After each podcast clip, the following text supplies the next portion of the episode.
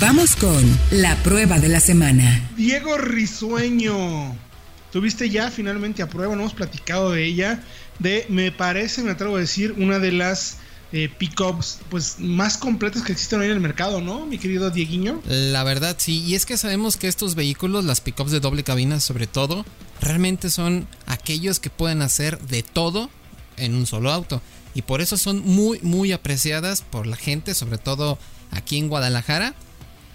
Y precisamente para 2020 sabemos que Ford en Estados Unidos revivió, por decirlo así, a, la Ranger porque la había descontinuado tiempo atrás, aunque en México y el resto de los países se quedó aquí en, en el catálogo, pero recibió una actualización muy interesante. Y vemos ahora con un motor turbodiesel de 5 cilindros, que la verdad tiene bastante, bastante buen torque.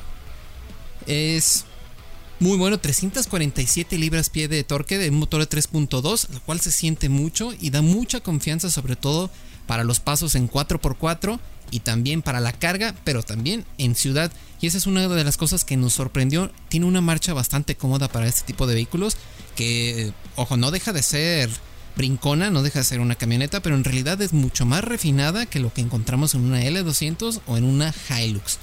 Y eso también aboga a este nuevo ¿cómo decirlo? Esta nueva faceta familiar que pueden tener estos vehículos. Como esta recreativa. Sí, Exacto. Y, ese motor, hablando, ahora que hablas del motor, me parece una chulada, ¿eh? Porque cinco cilindros tiene ese sonido característico de los motores de cilindros impares. Pero como dices, el torque es más que suficiente para moverla con toda su. su. la carga, lo que, le, lo que le subas, lo que le pongas. Entonces. Es de las que mejor combinan, me parece, Diego, esa esas dos facetas de trabajo utilitarias y recreativas, familiares. Entonces, lo que la hace muy atractiva. Exactamente, y vemos, por ejemplo, que es la que más capacidad de carga tiene, más de 900 kilos, eh, es más que la Hilux equivalente y que incluso queda muy pareja con la L200. Y además también la caja tiene 1.54 metros de largo para acomodar lo que sea. Por ejemplo, mi bicicleta cabe ahí sin problemas, sin tenerla que sacar colgando. No, hay espacio para todo. Es que estas pickups medianas, y entre comillas medianas, porque son medianas porque están entre las pequeñas y las grandes, pero ya son del tamaño de lo que eran las full size, las grandes, la Lobo, la Silverado, hace poco tiempo, hace 10 o 15 años. Entonces ya tienen también capacidades de volumen y de carga muy similares. Incluso esta, esta Ranger tiene una capacidad de carga mayor que muchas full size, que una RAM o que una Lobo, porque es más ligera. Es más ligera y aparte tienen este enfoque, como tú comentas, un poco más utilitario todavía que las más grandes. Las más grandes sabemos que ya ahorita son un tanto más, ¿cómo decirlo? Más de lujo. Es... Sí, ya buscan ser, buscan como de cierta manera ser una especie de crossover SUVesca, pero con caja, ¿no? Y más bien a convertirse más con un vehículo familiar con ciertas capacidades de carga. Que siguen manteniendo ese, chasis tan característico de largueros, que les da esa, esa marcha tan característica y las capacidades de carga y de off-road con las que cuentan, que eso es, es, es evidente. Ahora, también en, seguridad recibe una actualización importante. Es la única en el segmento que tiene 7 bolsas de aire. Pero tiene un, gran pero, precisamente. Le quitaron el control de estabilidad.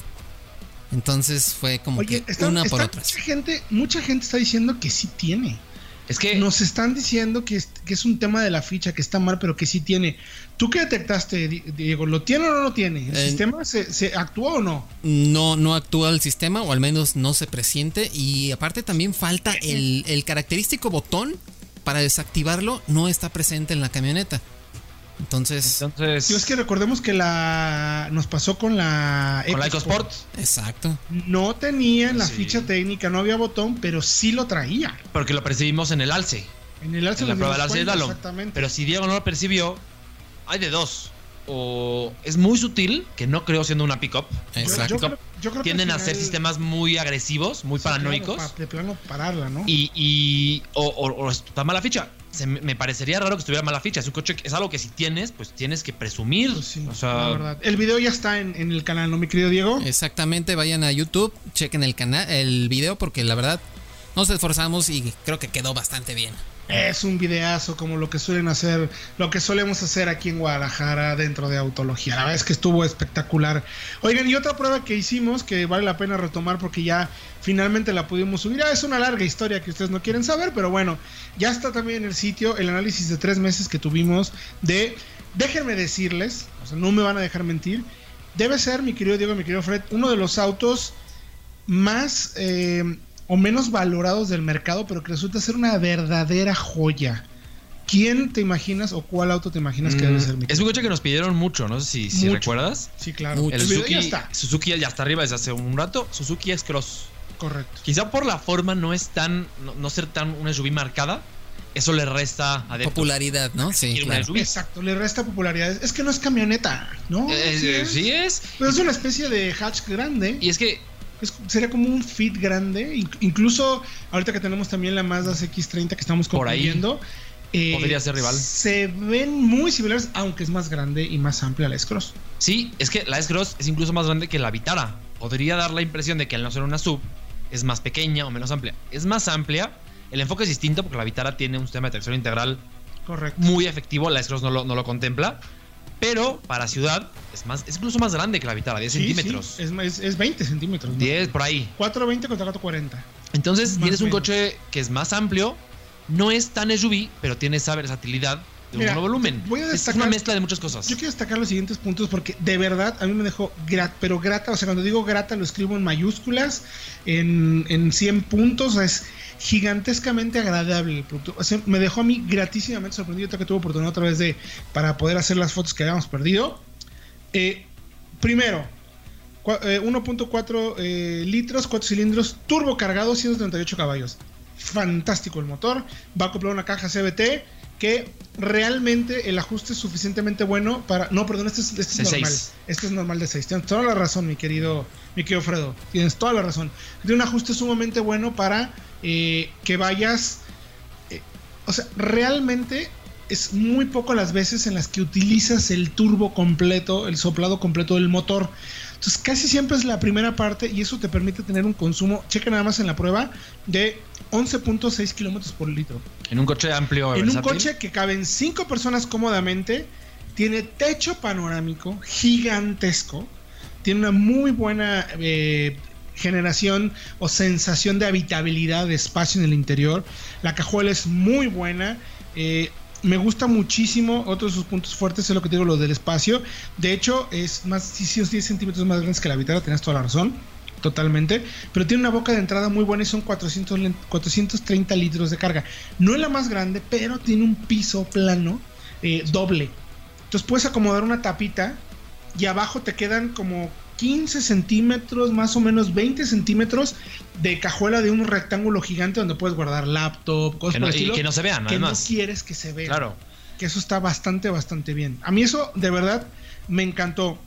Y otro tema, pues que le hicimos el test técnico.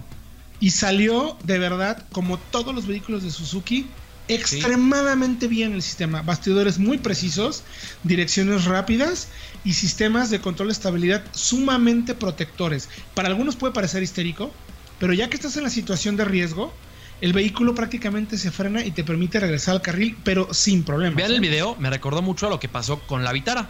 ¿Recuerdan cuando hicimos el megatest? Muy parecido. Correcto. La verdad es que a mí me dejó gratamente sorprendido. El canal, ya tenemos en Autología Online el video. Ahora vayan también al sitio donde ya tenemos la información para que puedan comparar, pero pues tiene 17 pulgadas, Apple CarPlay, Android Auto, Bluetooth, o sea, todo. Quizás algunas cosas se ven un poquito veteranas, como el sistema de infoentretenimiento, algunas cosas que tocas, pero créanme que es una verdadera joya porque además vale menos de 400 mil pesos. Está en el rango, en ese rango, sí. Está en ese rango. Entonces, vayan a autología.com.mx, échenle un ojo, una de las mejores recomendaciones que ni se imaginaban. Vamos a música.